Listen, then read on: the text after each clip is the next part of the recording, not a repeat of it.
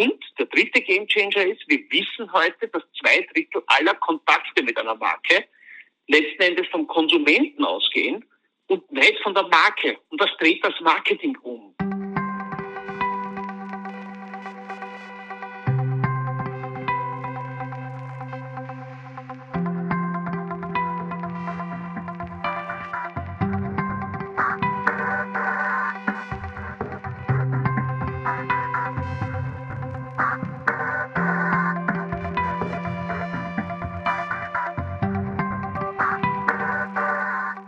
Herzlich willkommen zur nächsten, mittlerweile der vierten Ausgabe von Uncrypted, dem digitalen Podcast.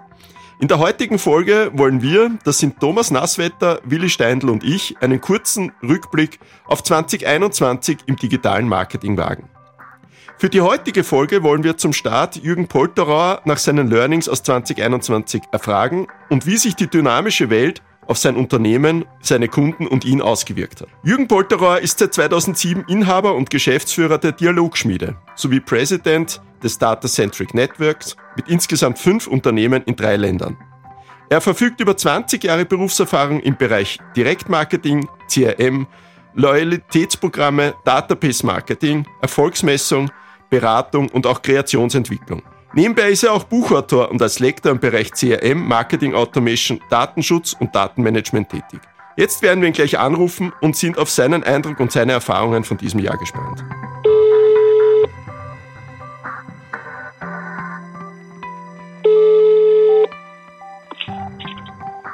Hallo Peter.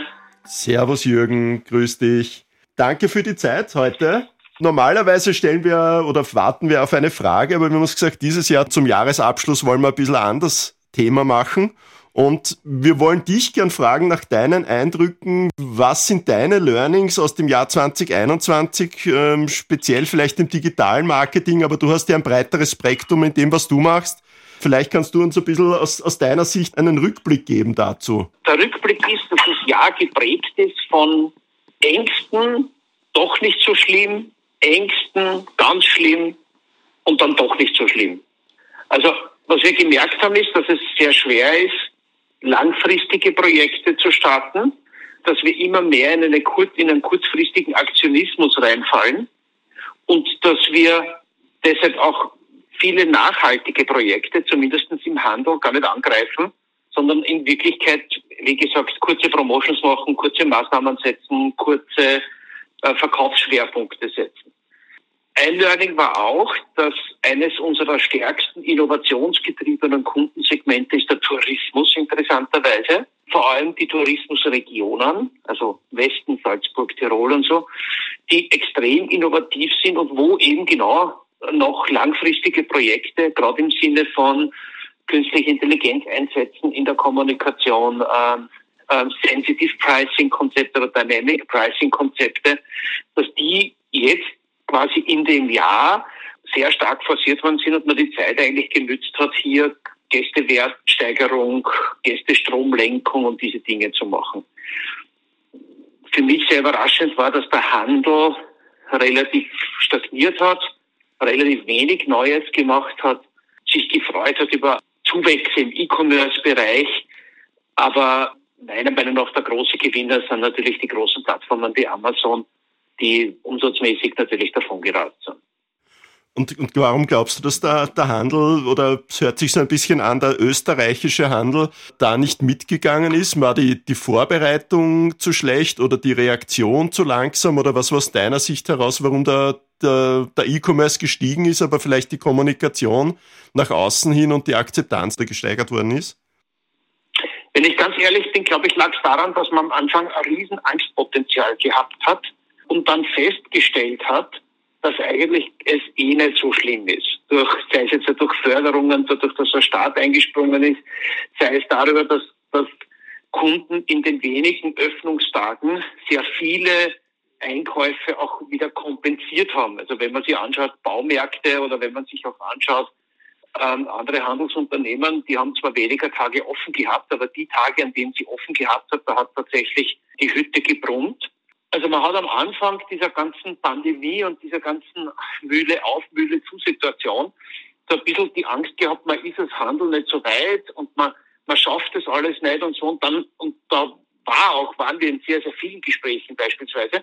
Und dann, wie man festgestellt hat, na ja, so schlimm ist es eigentlich gar nicht und das passt eh, hat man sich eigentlich sehr schnell wieder in diese Komfortzone bewegt. Und das ist ja etwas sehr typisch Österreichisches, dass wir Dinge nicht zu Ende machen oder, oder sag jetzt mal, uns nur dann bewegen, wenn es wirklich unbedingt sein muss. Und warum glaubst du, dass der Handel und der Tourismus da so, so unterschiedlich waren? Also, weil der Tourismus dürfte aus deiner Sicht ja die Investitionen ja dann gesteigert haben und wie du vorher gesagt hast, die Zeit genutzt. Aber der Handel hat Angst vor Investitionen gehabt, weil er nicht gewusst hat, wie es weitergeht? Oder warum glaubst du, war da so die, die Schere so groß?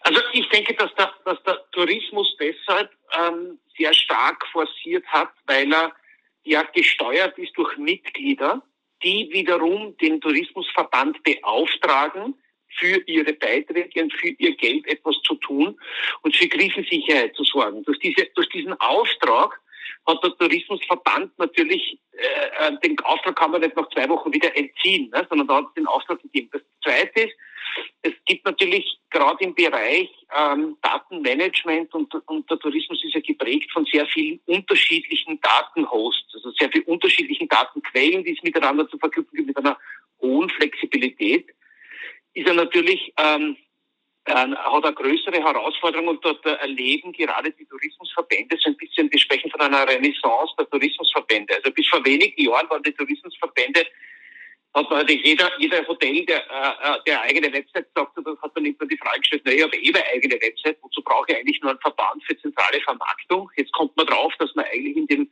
Kommunikationsdschungel mit der eigenen Website nicht sehr weit kommt, dass man das sehr professionelles äh, Marketing dazu braucht, sei es vom SEO angefangen bis hin zur Marketing Automation und man das als kleines Hotel einfach nicht schafft, aber als Tourismusverband sehr wohl schafft.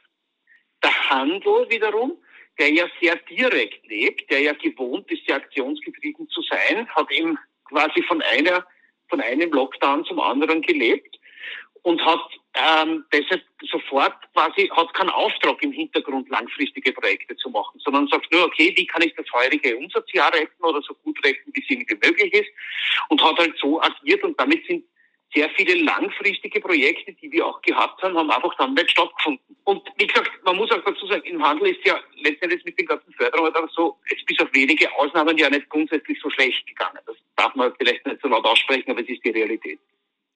Wenn du, ähm, eine letzte Frage noch. Wenn du jetzt dann diese zwei Bereiche hernimmst oder vielleicht auch die Erfahrung der letzten Monate aus, aus anderen Umfeldern, was glaubst du, wie ist vielleicht der, der größte Gamechanger gewesen in diesem Jahr und was wären so quasi deine deine Empfehlung oder dein Ausblick für das nächste Jahr, wo du glaubst, dass dann entweder Aufholspotenzial ist oder wo man sich gute Beispiele hernehmen kann, um Projekte 2022, sei es jetzt in der Digitalisierung oder im digitalen Marketing hernehmen zu können? Also die größten Gamechanger waren sicher der, der Drive zum digitalen aller Zielgruppen. Also ich rede da auch von 70 plus.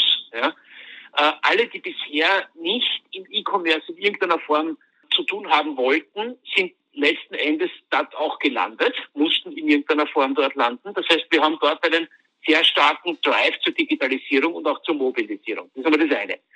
Das zweite, wir haben diverse Studien gemacht und diverse Studien vorrätig, wo wir sehen, dass wenn äh, Kunden Marken wechseln, sie es deshalb tun, weil sie nicht den Anspruch erfüllen, dass sie kommunikativ auf den Gast und auf seine Bedürfnisse eingehen oder auf den Konsumenten und seine Bedürfnisse eingehen. Der Kunde verlangt, und das hat er ja gelernt, der Konsument verlangt, dass man kommunikativ auf seine jeweiligen Insights auf seine Bedürfnisse eingeht. Wenn das nicht gewährleistet ist, verlässt er die Marke. Und der dritte Gamechanger ist, wir wissen heute, dass zwei Drittel aller Kontakte mit einer Marke letzten Endes vom Konsumenten ausgehen und nicht von der Marke. Und das dreht das Marketing um. Und das wird jetzt plötzlich natürlich in der Digitalisierung sichtbar und bedarf nun eigener Instrumente, das entsprechend auch äh, kommunikativ zu verarbeiten.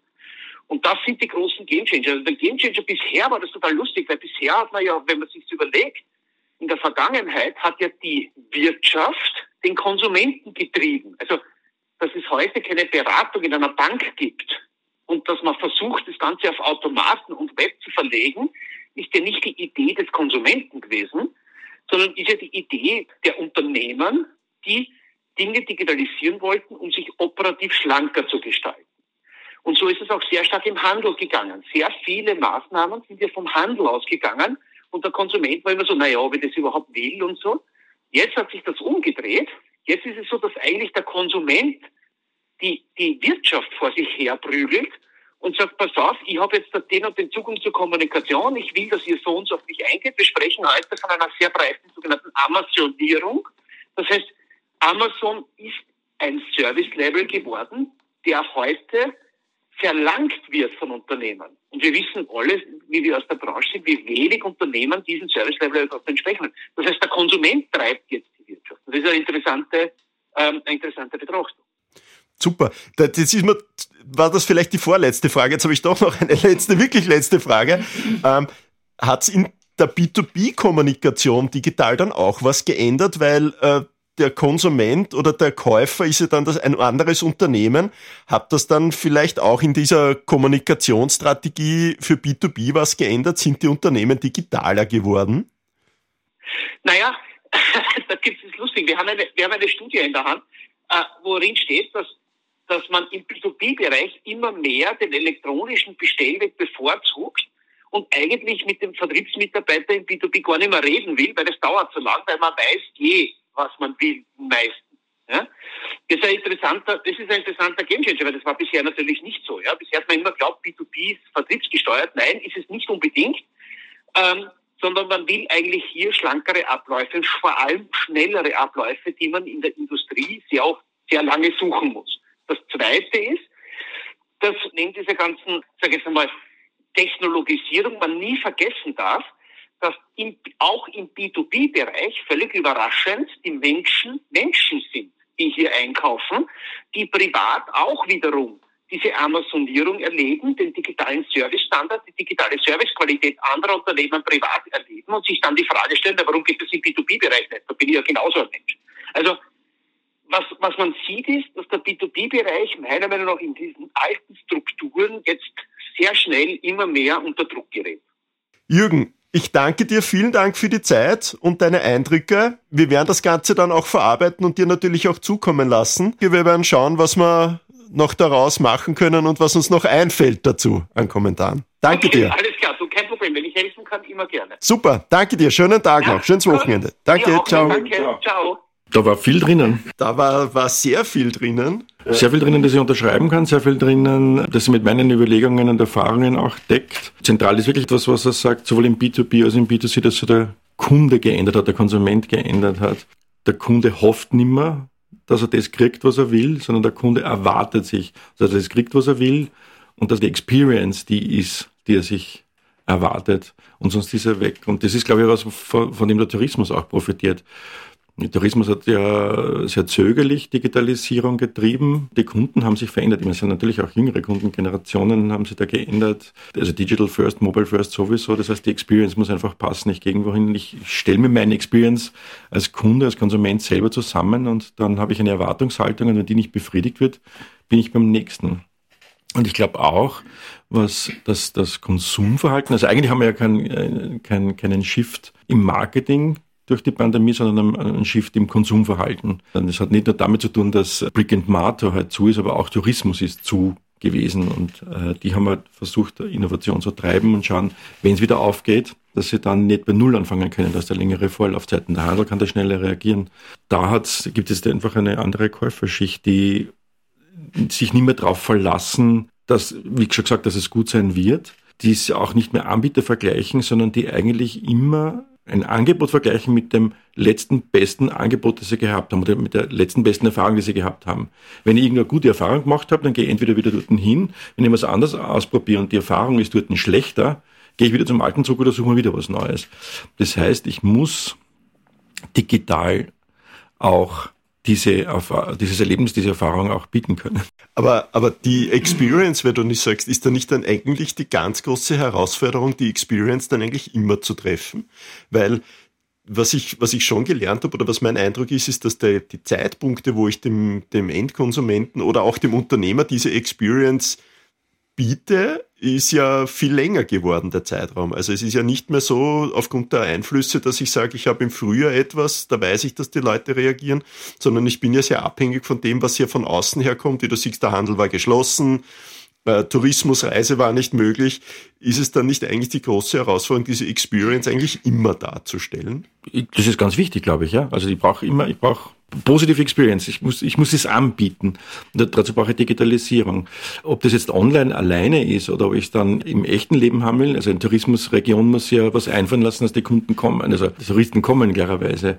Aber das kann ich jetzt sehr viel besser digital abbilden. Also die Reise fängt zu einem früheren Zeitpunkt digital halt schon an. Und ich habe dann ganz andere Erwartungen äh, recherchiere mir, vergleiche die Angebote, vergleiche auch Gegenden mehr. Aber greift das nicht ein bisschen nur zu kurz, sozusagen das als Amazonisierung zu, zu, zu betrachten? Das ganze Verhalten des Konsumenten hat sich auch vor allem auf der privaten Ebene, ich denke an die Social-Media-Geschichten, total verändert. Ich denke an Plattformen wie Instagram oder Pinterest, wo ich mir meine, meine Walls zusammenstellen kann und dieses Verhalten nehme ich doch dann mit ins Kaufen. Also das fängt doch schon viel früher an. Aber das ist aber genau das, wo ich äh, dann die Experience bieten muss, weil der Kunde hat genau durch Social Media, durch Influencer in Instagram und anderen, durch Pinterest, weil es ist eine Erlebniswelt, die er zusammenbaut, hat er eine Erwartungshaltung. Und wenn ich die digital nicht bieten kann, dann kommt er nicht mehr zu mir. Ich glaube, das ist irgendwie das, was ein Schiff geht. Das ist nicht nur Amazonisierung, das, das, das ist dann immer der letzte Schritt. Amazon funktioniert aus zwei Gründen gut. Einerseits, weil das Einkaufsverhalten passt. Ich habe ein, ein Riesenprodukt, aus meiner Sicht ein Riesenproduktangebot. Ich kann es bestellen und ich habe es im besten Fall einen Tag später vor der Haustüre oder vor, vor der Wohnungstüre. Plus, und was jetzt gerade aktuell in den Medien ist, dass der österreichische E-Commerce äh, Amazon durchaus auch als Marketplace verwendet. Also das ist ja was, was äh, wir schon seit Jahren ein bisschen auch beobachten Marketplaces werden einfach immer wichtiger. Jeder Online-Händler kann nicht mit allen äh, in eine Competition treten. Aber wenn ich einen, Marketplace habe, dann kann ich mir sehr gut präsentieren und neue Zielgruppen erschließen. Und das ist für mich wieder vergleichbar mit Tourismusregionen. Das ist ja nichts anderes als ein Marketplace. Ich bewerbe eine ganze Region. Ich habe dann den, jetzt im Winter nicht nur die, die äh, Übernachtungsmöglichkeiten, sondern auch die Schilderer, den Skiverleih, die Rodelbahn äh, und alles wird unter einem Dach vermarktet. Das heißt, ich sehe schon, was ist, was ist die erwartbare Experience, deckt sie das, kann dahin äh, und ich muss nicht mehr als Einzelner dort in, ins Marketing reingehen. Ich glaube, das ist nicht unspannend. Und Österreich hätte da ja einen sehr guten Anlauf gestartet. Ich glaube, es ist kein Marketplace mehr, das Kauf aus Österreich. Ich weiß nicht, was es gerade ist, aber wenn wir jetzt nicht Kauf aus Österreich bashen. aber das, diese Experience und dieser Marketplace der hat ja eigentlich auch mit den ganzen Umständen, so wie der Jürgen gesagt hat, mal, es ist alles schlecht, es ist alles gut, es ist noch schlechter, es ist doch wieder ein bisschen besser, äh, hat doch eigentlich Auswirkungen darauf, auch jetzt in der Kommunikation, dass ich ja eigentlich nicht mehr nicht kommunizieren darf, oder? Also es gibt eigentlich ja keinen Zeitraum mehr, wo ich nicht in irgendeiner Art und Weise präsent sein darf, ja, oder immer einen Zeitpunkt habe, wo ich muss eigentlich immer online sein oder immer da sein, weil natürlich die Entscheidungsfindung oder die, wann möchte ich etwas erleben, so wie der Jürgen sagt, zwei Drittel geht vom Konsumenten aus und das ist bei den Unternehmen ja ähnlich auch. Wenn ich dann nicht da bin, wenn der, wenn der User oder der Unternehmer diese Entscheidung treffen möchte, dann habe ich ja eigentlich verloren. Das heißt, ich muss eigentlich auch meine Kommunikationsstrategie ein bisschen ändern. Das war zumindest auch bei uns ein Learning, dass man eigentlich weggehen sollte von dem in diesem zwar kurzfristig, so wie der Jürgen gesagt hat, aber ich trotzdem noch einen Plan B habe. Der heißt, ich muss eigentlich über das ganze Jahr irgendwie kommunizieren. Früher war Brand Awareness Reichweite wesentlich wichtiger, als es heute ist, aber man darf natürlich wieder auf die drei nicht vergessen. Also der Brand und die Awareness, die Reichweite sind genauso wichtig nach wie vor. Also das ist, das genau das, diese Obvious. Ich muss immer kommunizieren, klar. Aber ich glaube, der Mix hat sich ein bisschen verändert. Ich glaube, ich gehe dann schon mehr auf, auf das Produkt selber äh, und auf, auf den direkten Verkauf, auf die ich bewirbe mehr die Customer Journey als, als das Produkt, also als den Brand oder die Reichweite. Ja, aber, aber das heißt, es ist spezieller geworden, was ich kommuniziere, aber, aber vielleicht nicht auch länger geworden, weil eben Leute diese, diese Erfahrungen und diese Vergleichbarkeiten, weil Marktplatz ist ja gut, dass ich eine Vertriebsstruktur habe, quasi, ja, eine ja. digitale, aber gleichzeitig öffnet es natürlich, jetzt wird irgendwie provokant gesagt, äh, Tür und Tor für die Konkurrenz ja auch ja, um, um mich dort präsenter und vergleichbarer zu machen. Aber die Konkurrenz habe ich ja immer dabei. Oder? Und die, der Amazon-Effekt hat ja noch eine andere Größe, das wird ja immer gerne außer Acht gelassen, das sind die Feedback-Schleifen. Und die gibt es ja schon lange. Das war, Amazon war ja der ganz große Vorreiter, der sozusagen seine Kanäle geöffnet hat für diese Feedback-Schleifen. Ich kann eine Bewertung abgeben, ich kann einen Kommentar abgeben. Und ich glaube, für die Kaufentscheidung ist das eine entscheidende Größe sozusagen. Nicht umsonst erleben wir diese gekauften Kommentare, diese Fake-Kommentare, die es da überall gibt, oder? Ob es dann funktioniert oder nicht, das sei jetzt einmal dahingestellt. Klar, und das ist aber wiederum deckt sich das mit dem, äh, die, die, die Experience muss passen. Wenn ich Konkurrenz habe, muss ich einfach die bessere Experience liefern. Ich liefere schneller, mein Service ist besser, der Kundenservice. Äh, wenn etwas nicht passt, reagiere ich gut. Äh, das ist nicht nur Marketing. Marketing steht ja vieler oftmals nur am Beginn einer Kundenbeziehung. Und das hat sich geändert. Das Marketing setzt jetzt auch immer später ein. Das hat jetzt nicht nur mit Upper- and Cross-Selling zu tun, sondern es spielt in die Kundenlebensbeziehung ein. Das heißt, ich muss immer wieder im Marketing auch dort ansetzen. Und äh, was der Jürgen auch gemeint hat, äh, Daten sind wichtiger geworden. Aufbrechen von Silos reden wir ja auch schon oft drüber. Marketing, Vertrieb, aber vor allem das CRM, wissen, was mein Kunde ist, wer mein Kunde ist, was der Kunde will, welche Erwartungen, das ist viel mehr zusammengewachsen. Marketing und CRM sind jetzt viel näher äh, als es früher war. CM ist, kam immer aus dem Sales und, und Marketing hat sich ja Zahlen genommen oder hat gesagt, wir wissen sowieso besser und wir, wir, wir machen jetzt einmal auf Reichweite und schauen, was dann überbleibt. Das hat sich sehr stark geändert. Da, da hätte ich jetzt eine Frage, weil wenn wir bei den Kommentaren sind, äh, bisher war ja das groß, große Teile des Marketings waren bis auf den Umfrageteil sehr zahlengetrieben. Hat sich da auf der, auf der qualitativen Ebene, Auswertungsebene schon was verändert im Marketing? Oder ist das jetzt sozusagen, wo man jetzt dann auf KI wartet und das macht dann die KI? Ich bin der Meinung, dass sich das sehr stark geändert hat. Äh, nicht nur Daten sind wichtiger, sondern auch die Analyse, die Rückführung der Erkenntnisse ist wichtiger. Ähm, und ich würde das ja anders als der Jürgen, der das als Aktionismus bezeichnet haben, äh, ein bisschen positiver spinnen und sagen, Marketing ist agiler geworden. Wir kennen Agilität in äh, bei der Digitalisierung, vor allem in, in Umsetzungsprojekten. Äh, wenn ich jetzt äh, ein, ein, ein IT-Projekt umsetze, dann versuche ich das möglichst agil umzusetzen, äh, um das bestmögliche Ergebnis zum besten Preis dann am Ende rauszukriegen. Aber auch Marketing ist viel agiler geworden. Man reagiert schneller, reagiert auf, auf, aufgrund von Daten, äh, auf Erkenntnis. Und da haben natürlich jetzt auch die wieder die Nase vorn äh, im Handel, die dann agil schon reagieren können, wenn der Handel einmal auf und einmal zugeht. Früher waren zwei große Kampagnen und dann haben wir vielleicht Weihnachten und ein paar so Peaks irgendwie noch gehabt.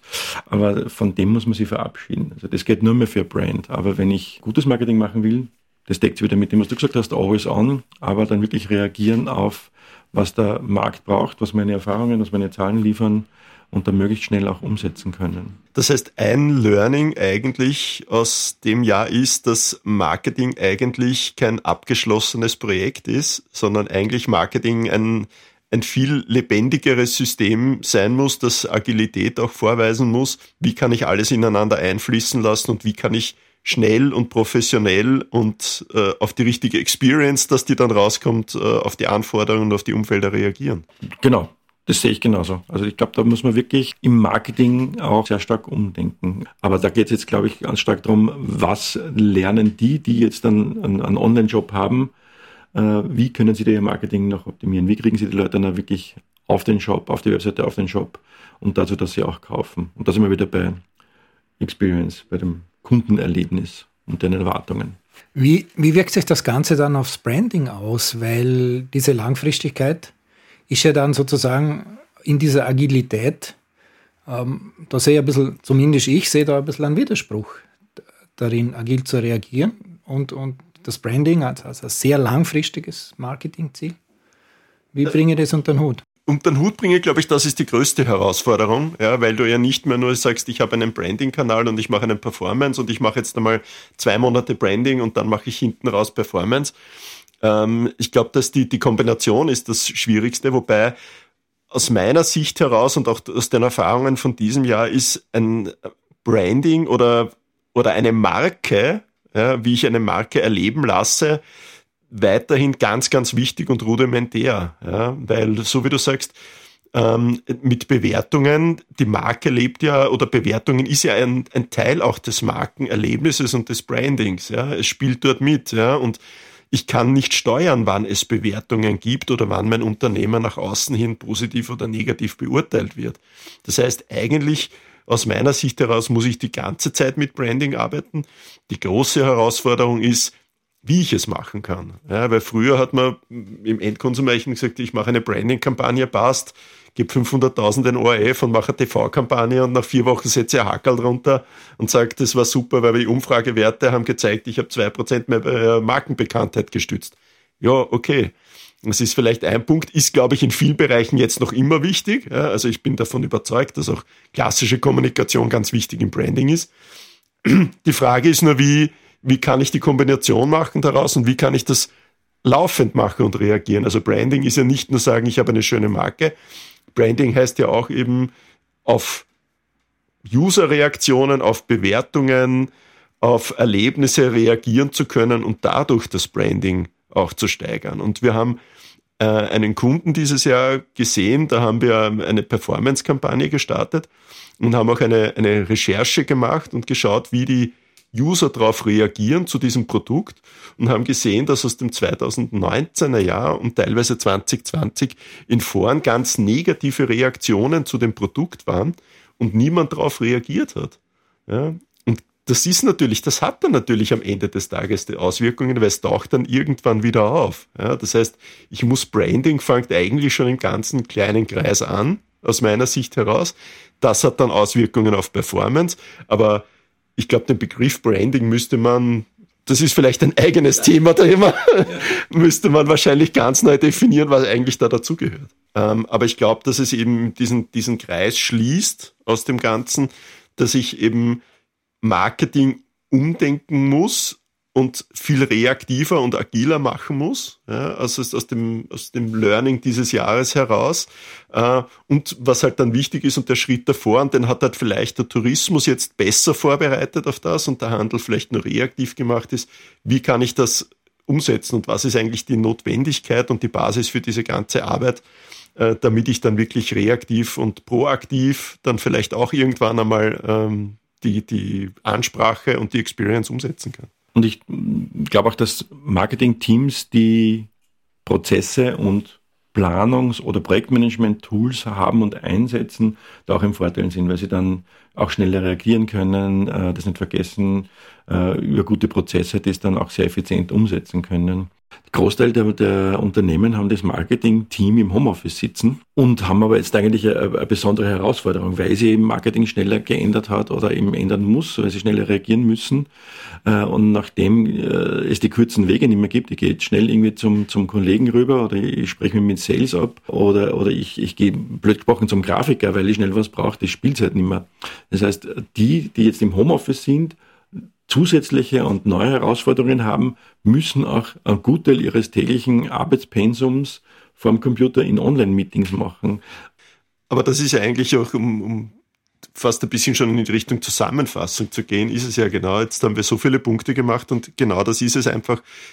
Die Herausforderung ist, ähm, dass man einfach viel mehr Kanäle vielleicht bedienen muss, ja, und viel flexibler sein muss. Und wenn ich jetzt Zurückblick auf das, was wir mit Kunden umgesetzt haben und auch mit, mit Partnern und in der Kooperation, dann habe ich eigentlich drei Punkte ähm, für mich jetzt ähm, herausgesehen, die, glaube ich, ganz wichtig sind. Das eine ist, dass man eigentlich laufend kommunizieren muss, dass Marketing kein Projektgeschäft ist und keine Projektumsetzungen, sondern dass man die ganze Zeit sich überlegen muss, wie kann ich nach außen hin kommunizieren. Das Zweite, was daraus reagiert, ist die Flexibilität und die Agilität. Also ich muss mir überlegen, wie kann ich auf Situationen, auf Anforderungen, die einerseits vom Konsumenten, von Unternehmen oder auch von der Politik in diesem Fall kommen, wie kann ich darauf reagieren, äh, um das Ganze äh, zu machen. Und ich glaube, der dritte Punkt, der noch ist, ist, man muss auch bereit sein, Ressourcen zur Verfügung stellen. Und zwar alle Seiten, weil ich glaube, dass durch die, die Fleck, durch die, die Breite an Kommunikationsmaßnahmen äh, und die vielen Plattformen oder Ideen, die es gibt, dass man da gar nicht mehr mit den Teams, die man bis jetzt gehabt hat, arbeiten kann, sondern dass man Ressourcen bereitstellen muss, sei es jetzt, ob es intern ist im Unternehmen oder extern mit Partnern, die dann einfach in der Kommunikation zusammenarbeiten, aber dass dieses Ressourcenthema einfach auch noch mehr an, an einer Gewichtung gewonnen hat, weil ich kann nicht flexibel reagieren, wenn ich nicht einfach nicht die Ressourcen und die Möglichkeiten und davor halt dann auch die Abläufe definiert habe. Sehr gute Zusammenfassung.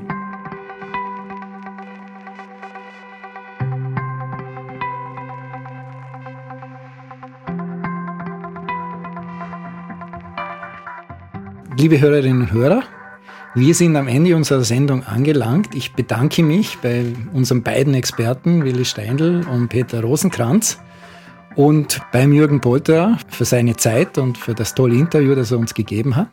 Wenn es Ihnen gefallen hat, dann ja, streamen Sie uns auch das nächste Mal. Es ist schon die Nummer vier und wir freuen uns, äh, Sie im neuen Jahr wieder bei unserem Podcast begrüßen zu dürfen.